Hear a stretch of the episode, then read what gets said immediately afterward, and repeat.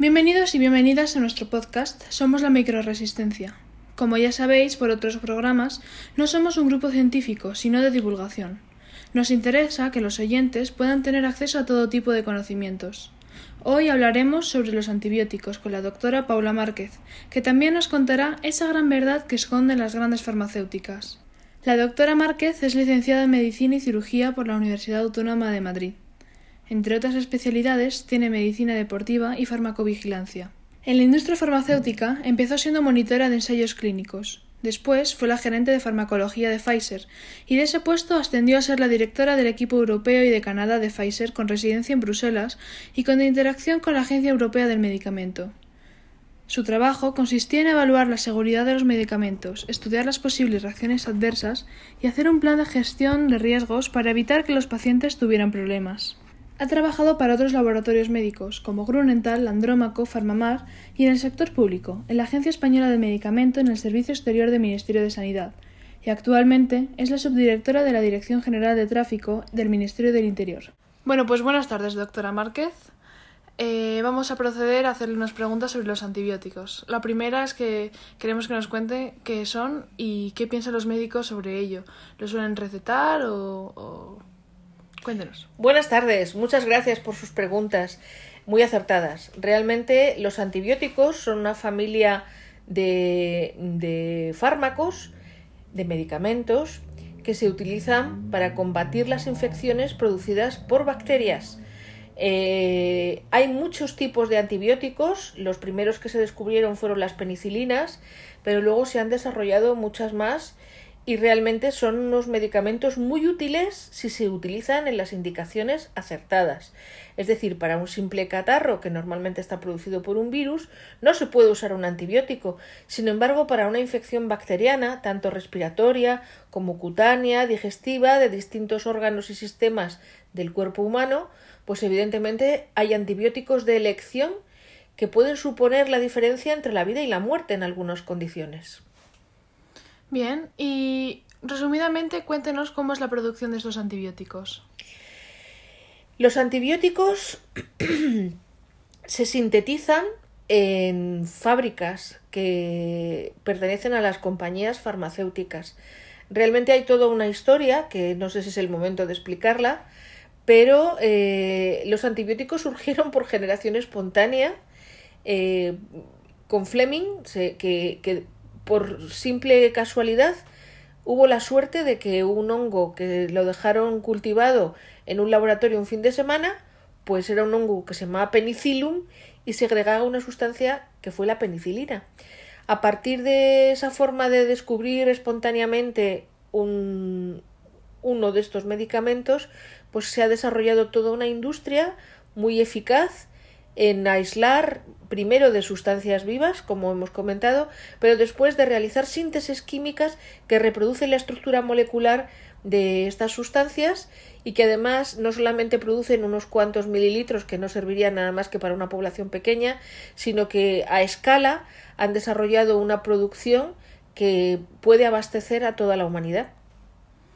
Y antes ha mencionado sobre la historia de las farmacéuticas. Sí que nos interesa eh, cómo se crearon, qué son, qué hacen.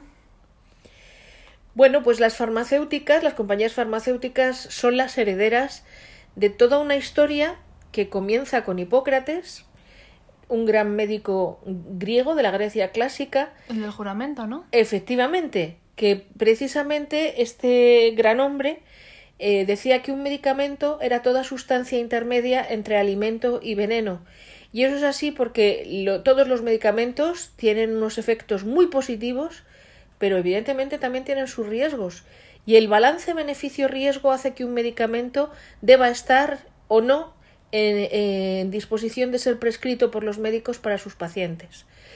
Toda esta situación eh, que en principio Hipócrates, como otros muchos de la época, eh, desarrollaron a partir de sustancias naturales, de recogida de hierbas, de distintos productos que elaboraban fundamentalmente en infusiones, pues claro, todo esto era una medicina muy artesanal, era una forma de elaborar medicamentos un poco rudimentaria, sin saber exactamente qué dosis se utilizaban, si nos pasábamos, si no llegábamos, Eh, posteriormente, en la Edad Media, la alquimia fue tomando el relevo de estos brujos, meigas, chamanes, todos estos, pues eh, la alquimia empezó a sintetizar de forma química distintos productos y ya en el siglo XIX los químicos pues pusieron en marcha procedimientos un poco más industriales.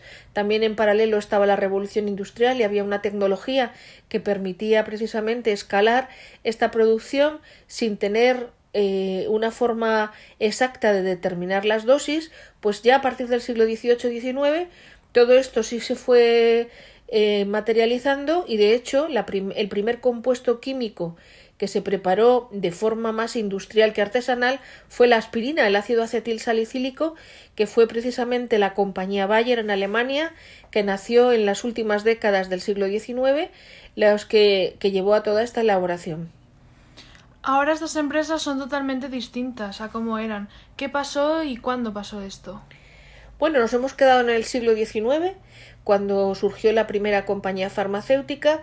Alrededor de todos estos medicamentos fundamentalmente se empezó por los analgésicos, pero sobre todo por los antibióticos, por la gran demanda que había por las infecciones causadas por la Primera Guerra Mundial y precisamente los problemas derivados de, estas infecciones que llevaban no solo a la muerte, sino a amputaciones de los miembros superiores o inferiores de, de los soldados, pues a partir de ahí se fueron desarrollando distintas compañías que en el primer, la primera mitad del siglo XX se ocuparon precisamente de sintetizar de forma industrial todas aquellas sustancias que irían en beneficio de la salud, tanto los antibióticos que nos ocupan como otros medicamentos como los, glucósidos que ayudan a la contractilidad cardíaca, los vasodilatadores, los antihipertensivos, en fin, toda esta industria pues se potenció eh, realmente eran compañías con mucho valor para la humanidad porque lo que intentaban era precisamente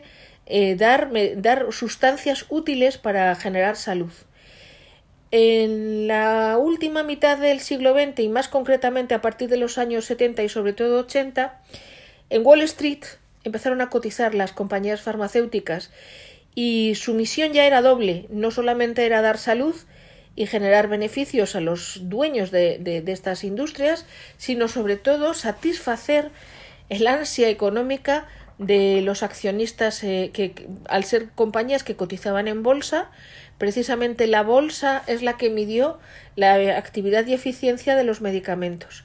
Y claro, en los medicamentos el problema es que en medicina nunca dos y dos son cuatro.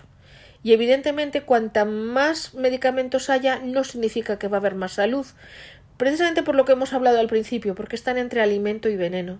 Si se utilizan adecuadamente, los medicamentos son como el alimento, producen bienestar, producen salud, producen bondad.